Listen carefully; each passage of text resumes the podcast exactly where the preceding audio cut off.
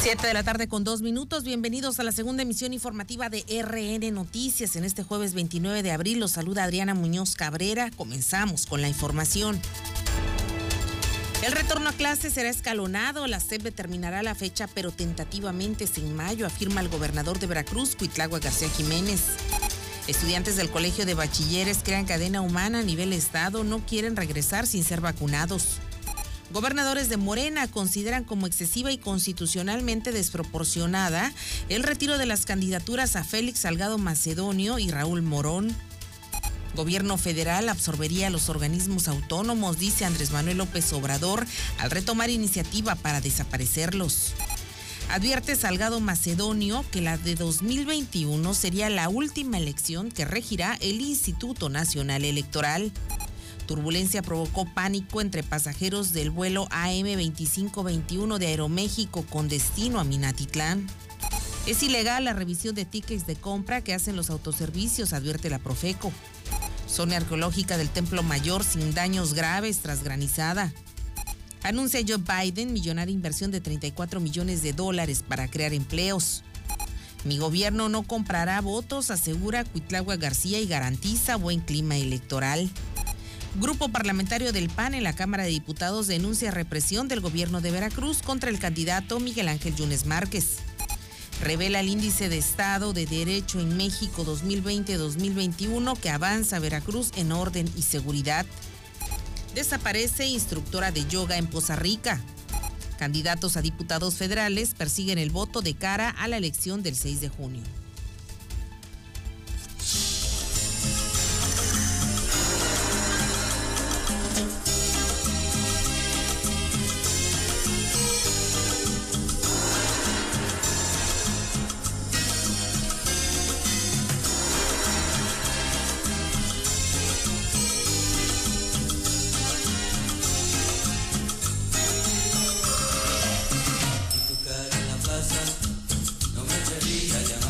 7 de la tarde con 5 minutos. Iniciamos con la información prácticamente a un día del fin de semana, un día del viernes y de decir, como tradicionalmente decimos, por fin viernes. E iniciamos con los hechos generados en la última jornada. Sigue eh, la incertidumbre respecto a si se volverá o no a clases en la entidad veracruzana o más bien en las entidades que estén en semáforo verde y que consecutivamente hayan sumado varios estatus en este sentido en el sanitario.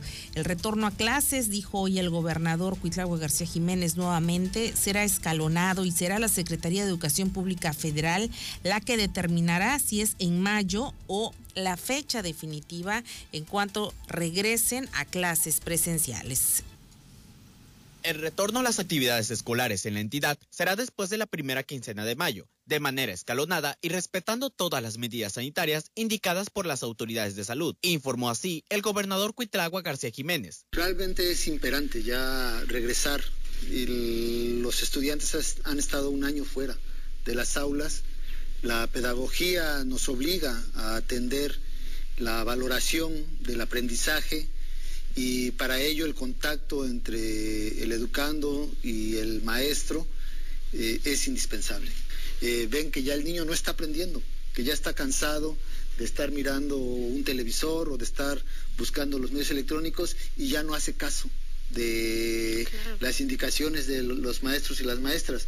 Es un retorno escalonado a las actividades escolares. Sin embargo, advirtió que aún no se define el día, pues corresponde a la Secretaría de Educación Pública determinar la fecha exacta del inicio a clases, ya que el sector educativo también pertenece al sistema federalizado. Por lo pronto señaló que la Secretaría de Educación de Veracruz ya inició el programa previo al retorno de las actividades, el cual contempla reuniones entre padres de familia, docentes y autoridades de consejos técnicos, para establecer un diagnóstico y organizar adecuadamente el regreso a clases. Informó para RN Noticias Cristian Arias.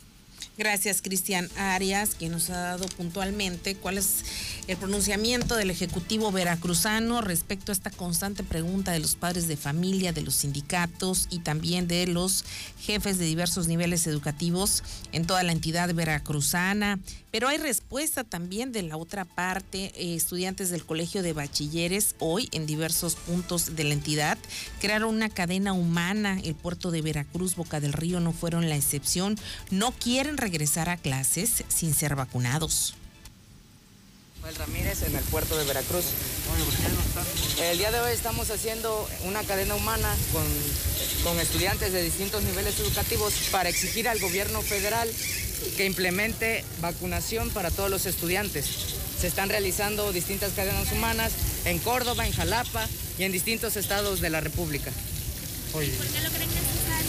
¿Por qué? Porque ya anunciaron un próximo regreso a clases y no han hecho un llamado para cuándo se va a vacunar la población estudiantil. Y pues es un riesgo porque detrás de esos estudiantes tal vez no puedan contagiarse o son inmunes este, pues a, los, riesgos, pero detrás de ellos hay una familia, con padres de familia, con abuelos y que son propensos a, enfermarse más rápido y a sufrir consecuencias, ¿no? Secuelas del COVID. ¿De qué niveles?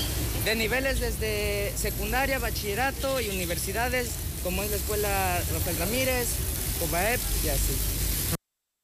Bien, ahí está la postura de una parte del sector estudiantil, bachilleres, eh, se hace presente a nivel Estado y bueno, exigen que también sean vacunados, por lo que ellos consideran un riesgo el regresar de manera presencial a clases. En otro orden de ideas, gobernadores de Morena han considerado como excesiva eh, y constitucionalmente desproporcionado el retiro de las candidaturas a Félix Salgado Macedonio y Raúl Morón. Este tema va a dar mucho de qué hablar todavía por las acciones que ambos ex candidatos a las gobernaturas de Guerrero y de Michoacán eh, pretenden realizar en los próximos días.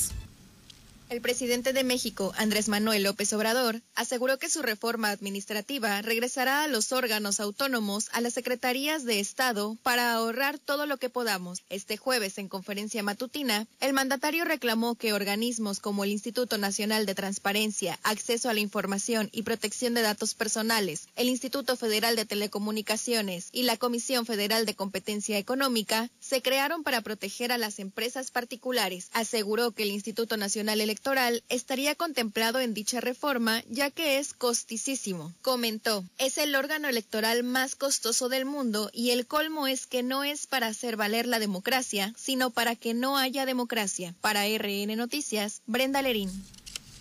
7 con 10, gracias Brenda. Y bueno, también eh, se reavivó nuevamente el tema por parte del presidente Andrés Manuel López Obrador en torno a esta reforma que permitiría desaparecer a los organismos autónomos, absorberlos nuevamente en el gabinete federal. Dijo que sí es capaz su gobierno de reabsorber estos organismos porque simple y sencillamente están obedeciendo a intereses que son ajenos a la democracia.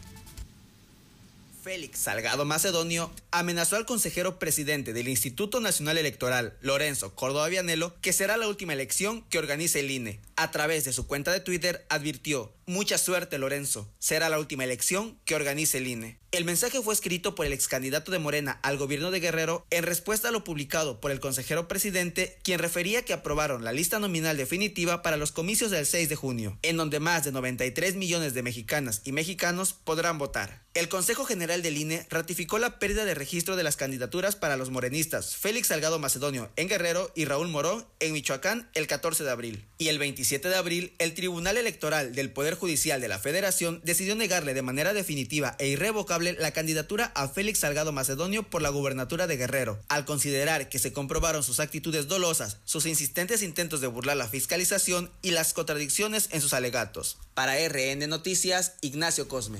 7 con 11, esta situación también se ha agravado por la postura de Félix Salgado Macedonio, quien ya dio a conocer e incluso empieza ya, empieza ya a promocionar a su hija como virtual candidata de Morena a la gobernatura de Guerrero. No es un escenario que se pueda contemplar de inmediato en el sentido de que Raúl Morón no pudo hacer lo mismo en Michoacán y ya ha sido designado por parte de la dirigencia nacional de Movimiento Regeneración Nacional un candidato distinto y no su hijo, porque es lo que pretendían hacer ambos ex candidatos a las gobernaturas. Ahora solo falta definir qué pasará en Guerrero, donde Félix Salgado insiste en que lo supla su hija para posteriormente, dicen los que saben, tomar el control a través de la misma. 7 con 12, vamos un corte y regresamos. 7 de la tarde con 14 minutos, el presidente Andrés Manuel López Obrador también se pronunció, decíamos, sobre la reforma administrativa al INE y otros organismos autónomos. Dijo que esto orientará el servicio público a las necesidades de la gente. Se eliminarán los organismos que simulan atender a la población. Sus funciones regresarán a las secretarías de Estado y se van a generar ahorros por miles de millones de pesos en altos salarios, estipuló el mandatario. Lo que hicieron es el, electoral que me menciona. sí, claro. Pero más costosísimo es el órgano electoral más costoso en el mundo. Y el colmo es que no es para hacer valer la democracia, sino para que no haya democracia. Pues solo que seamos masoquistas. ¿Cómo se va a permitir eso? Antes con eh, el régimen eh, autoritario, antidemocrático, corrupto, pues se necesitaba para hacer los fraudes, para que quedaran los mismos, para que siguiera el saqueo. Pues por eso este, ganan muchísimo. El presidente del INE debe estar ganando como 200 mil pesos mensuales. Además, este, sería bueno que rindieran cuentas. ¿Cómo manejan ahí el presupuesto? Es parte del discurso donde el presidente estaba seriamente molesto tras la eliminación de las candidaturas de Félix Salgado Macedonio y Raúl Morón esto únicamente reavivó el fuego y este debate, este enfrentamiento, que eso es ya un enfrentamiento entre eh, los consejeros del Instituto Nacional Electoral, algunos, un sector, presididos obviamente por el titular eh, Lorenzo Córdoba y también... Eh, obviamente le sigue el juego o sigue este dime y direte desde Presidencia de la República y el INE y en contraparte también se van devolviendo cada una de las acciones que realizan para llevarse la contraria mutuamente. Al final del día, la ley electoral es clara.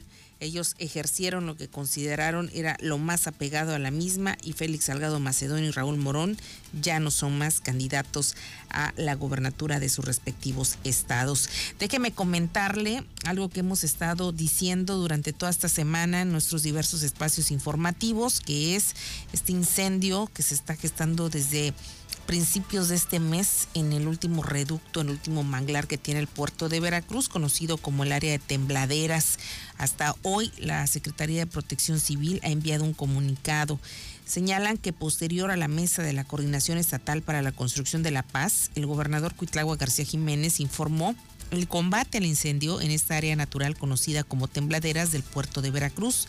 En este trabajan de manera conjunta la Secretaría de Protección Civil con la Secretaría de Marina, Ejército Mexicano y la Comisión Nacional Forestal a fin de dar solución a un problema ambiental donde se han reportado daños ya en 83 hectáreas de humedales. Por otra parte, informó también que las autoridades han dado seguimiento a la logística de vacunación a la población adulta mayor que recibe la segunda dosis contra el coronavirus en más de 40 municipios que ya son prácticamente la recta final y mañana estará concluyendo la vacunación a los adultos mayores.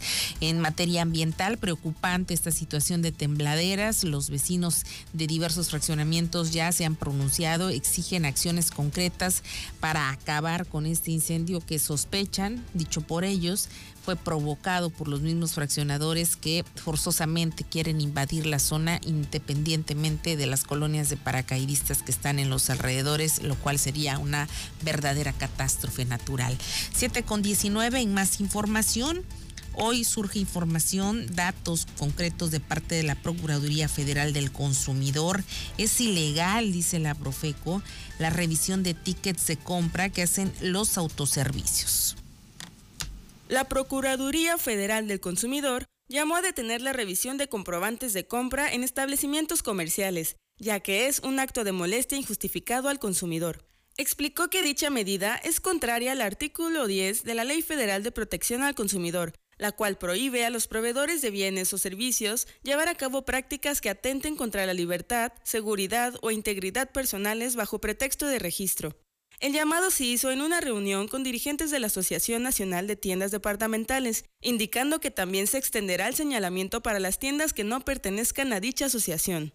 Por último, la Profeco pidió a los proveedores que fortalezcan sus mecanismos de orientación al consumidor, la capacitación a su personal, así como el control de cobros y productos vendidos para evitar futuras molestias. Para RN Noticias, Araceli Viveros. 7 de la tarde con 20 minutos. Gracias, Araceli. Y en más información, información de corte internacional, el presidente Joe Biden ha anunciado una millonaria inversión para crear empleos en la Unión Americana, nada más y nada menos que 34 billones de dólares. El presidente Joe Biden ofreció este miércoles su primer discurso ante el Congreso para destacar sus logros en la víspera de que se cumplan los primeros 100 días de su administración. El presidente buscó explicar la importancia de sus ambiciosas inversiones para reconstruir la economía del país en medio de los estragos de la pandemia del coronavirus. Presentó su plan de familias estadounidenses como parte central de su discurso, un paquete de aproximadamente 1.8 billones de dólares que incluye preescolar universal, dos años de community college gratis y mayor acceso al cuidado infantil en la segunda de dos fases del esfuerzo de Joe Biden por impulsar la economía tras el paquete de infraestructura y empleos de dos billones de dólares que anunció el mes pasado. El presidente le habló directamente a los estadounidenses que se sienten abandonados y olvidados en una economía que está cambiando rápidamente y argumentó que sus propuestas económicas crearán millones de empleos que no requieren un título universitario. Para RN Noticias, Brenda Lerín. 7 de la tarde con 21 minutos, así las cosas. Y bueno, en materia electoral, pero a nivel estatal, el gobernador Cuitlago García Jiménez se ha pronunciado nuevamente para garantizar un clima de paz electoral. Y es que viene lo fuerte, la segunda parte de estas campañas políticas que iniciaron el pasado 4 de abril. El próximo martes 4 de mayo inician los contendientes a una curul a nivel local, es decir, aspirantes a diputados locales y también a alcaldes. 212 alcaldías estarán renovándose en este periodo electoral de 2021, que será el más grande históricamente hablando. En este sentido, Cuitlagua García Jiménez ha advertido que su gobierno no tiene las manos metidas en la elección. Cuitlagua García Jiménez quiere ser un gobernador que marque un precedente, dando ejemplo apegándose a la ley al suspender los programas sociales y no comprar votos con la entrega de despensa. Al presentarse en el programa A ocho columnas que se transmite por Radio Televisión Veracruz, señaló que la firma del Acuerdo Veracruz por la Democracia existe el compromiso de garantizar un buen clima electoral. Yo creo que debemos seguir las medidas de restricción dictadas para los poderes ejecutivos que distribuyen y dan apoyos dentro de los programas del Poder Ejecutivo. Es importante porque padecimos mucho tiempo la compra del voto a través de estos programas. Eh, sí voy a dejar, y para ser muy específico, sí, porque no sucedió en las elecciones anteriores. No vamos a comprar el voto con despensas. En este sentido refirió lo sucedido en Cozolacaque, donde dos supuestos siervos de la nación recogían credenciales y expresó que ya fueron detenidos. En relación a la decisión del Tribunal Electoral del Poder Judicial de la Federación de retirar la candidatura de los aspirantes a gobernadores de Guerrero y Michoacán por Morena, Félix Salgado Macedonio y Raúl Morón Orozco respectivamente, expuso él que todos los demás gobernadores morenistas acatan la decisión del máximo tribunal. Sin embargo, lo consideran un golpe a la democracia. Expresó que hay una intención provocadora al emitir estas decisiones no obstante, confió que la ciudadanía se comportará a la altura de las circunstancias y que el 6 de junio también emitirán su fallo. Informó para RN Noticias Cristian Arias. 7 con 24, sin embargo, el grupo parlamentario del Partido Acción Nacional en la Cámara de Diputados, en voz del diputado federal veracruzano Carlos Alberto Valenzuela González, pues han hecho su propio pronunciamiento. Ellos eh, consideran que el gobierno de Veracruz sí está metiendo las manos en la elección y en el caso particular en el puerto de Veracruz eh, acusan presuntas amenazas, presunta coacción, presuntas acciones que están rayando en las irregularidades, en la ilegalidad en contra del candidato panista a la alcaldía porteña, Miguel Ángel Yunes Márquez. Cuitlagua García Jiménez quiere ser un gobernador que marque un precedente, dando ejemplo apegándose a la ley al suspender los programas sociales y no comprar votos con la entrega de despensa. Al presentarse en el programa A ocho columnas que se transmite por Radio Televisión Veracruz, señaló que la firma del Acuerdo Veracruz por la Democracia existe el compromiso de garantizar un buen clima electoral. Yo creo que debemos seguir las medidas de restricción dictadas para los poderes ejecutivos que distribuyen y dan apoyos dentro de los programas del Poder Ejecutivo. Es importante porque padecimos mucho tiempo la compra del voto a través de estos programas. sí voy a dejar, y para ser muy específico, sí, porque no sucedió en las elecciones anteriores, no vamos a comprar el voto con despensas. En este sentido refirió lo sucedido en Cozolacaque, donde dos supuestos siervos de la nación recogían credenciales y expresó que ya fueron detenidos. En relación a la decisión del Tribunal Electoral del Poder Judicial de la Federación de retirar la candidatura de los aspirantes a gobernadores de Guerrero y Michoacán por Morena, Félix Salgado Macedonio y Raúl Morón Orozco respectivamente, expuso él que todos los demás gobernadores morenistas acatan la decisión del máximo tribunal. Sin embargo, lo consideran un golpe a la democracia. Expresó que hay una intención provocadora al emitir estas decisiones. No obstante, confió que la ciudadanía se comportará a la altura de las circunstancias y que el 6 de junio también emitirán su fallo. Informó para RN Noticias Cristian Arias. 7 con 26 en más información, el índice de Estado de Derecho en México 2020-2021 reveló este día que Veracruz avanza en materia de orden y seguridad de las 10 entidades en donde se tiene un mayor cumplimiento en garantizar la seguridad de las personas, al disminuir la incidencia de delitos y la tasa de homicidios por cada 100.000 habitantes. Según el informe del Índice del Estado de Derecho en México 2020-2021, elaborado por la organización no gubernamental The World Justice Project México, la entidad veracruzana se ubica en el lugar 9 nacional en el factor de evaluación orden y seguridad, en el que se miden indicadores como la ausencia de homicidios, de crimen y la percepción de seguridad de las personas. De acuerdo con los resultados históricos del Índice del Estado de Derecho en México, desde 2018 al periodo 2020-2021, Veracruz ha registrado mejorías en la evaluación de orden y seguridad. En la más reciente evaluación, logró un puntaje de 0.51. La medición establece una escala del 0 al 1, donde el 1 significa una máxima adhesión o cumplimiento de un Estado de Derecho. Las 10 entidades federativas que obtuvieron las más altas calificaciones en el factor orden y seguridad son Yucatán, Campeche, Coahuila, Durango, Baja California Sur, Chiapas, Nayarit, Hidalgo, Veracruz y Tamaulipas. Para RN Noticias, Ignacio Cosme. 7 con 27 y en México, o más bien toda la zona centro, México, Ciudad de México, Estado de México, el Valle, pues como se conoce en la zona centro la capital del país, está sufriendo graves consecuencias por la sequía. El sistema Cutzamala, que surte a toda esta parte del centro del país, prácticamente está en las últimas. José Antonio Benjamín Ordóñez Díaz, investigador del Tecnológico de Monterrey, aseguró que el sistema de agua Cutzamala está en alto riesgo de colapsar, pues el agua está acabándose. Con lo que se tiene actualmente de almacenamiento en sus presas, dicho sistema puede abastecer de agua al Valle de México máximo durante un año y colapsar en año y medio. El profesor explicó que el déficit de agua podría agudizar el nivel de almacenamiento de las presas, ocasionando que la maquinaria del sistema no funcione adecuadamente y la operación termine por venirse abajo. Señaló que se tienen que tomar medidas urgentes para restaurar los ecosistemas, las montañas y los bosques para recargar los acuíferos. También comentó que el sistema de agua Cutzamala cuenta con 39 años de operación y en caso de colapsar trabajaría con niveles muy marginales y tendría que operar un sistema de tandas de agua, todo esto para abastecer a las 11 alcaldías de la Ciudad de México y 13 municipios del Estado de México, donde habitan alrededor de 6 millones de personas. Para RN Noticias, Araceli Viveros. 7 con 28. Gracias, Araceli, por tu puntual información. Y bueno, miren, algo que también llamó mucho la atención y que habría sido una desgracia. Turbulencia provocó pánico entre pasajeros del vuelo AM2521 de Aeroméxico con destino a Minatitlán. Los usuarios reportaron la situación en redes sociales y describieron que hubo pérdida de presión. Este evento de turbulencia evidentemente generó alerta en este vuelo de Aeroméxico que venía de Ciudad de México a el municipio de Minatitlán esto ocurrió ayer y apenas hoy se está dando a conocer y siendo reconocido por las mismas, los mismos directivos de Aeroméxico.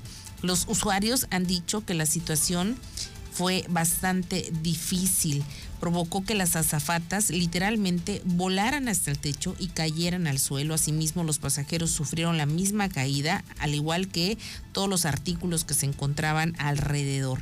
Al respecto, el administrador del aeropuerto de Minatitlán, Víctor Ballinas, admitió el evento y lo describió como turbulencia normal que ocurre en algunos vuelos. Dijo que no tiene mucha información porque sale del ámbito de su competencia, lo que sí se supo es que se presentó este hecho en la ruta de vuelo, aunque lo consideró algo normal que no sucede diario, pero existe la posibilidad de que se presente. Expuso que por cuestiones operativas de la aerolínea se demoró el mismo que debió haber salido a las 6 de la tarde y tuvo que llegar a Minatitlán un segundo avión para rescatar a los pasajeros que se trasladarían a Ciudad de México. Así las cosas, 7 con 30, nos vamos. Gracias por el favor de su atención. Mañana en punto de las 7 de la tarde de la mañana, la primera emisión de RN Noticias. Que tenga usted una excelente tarde.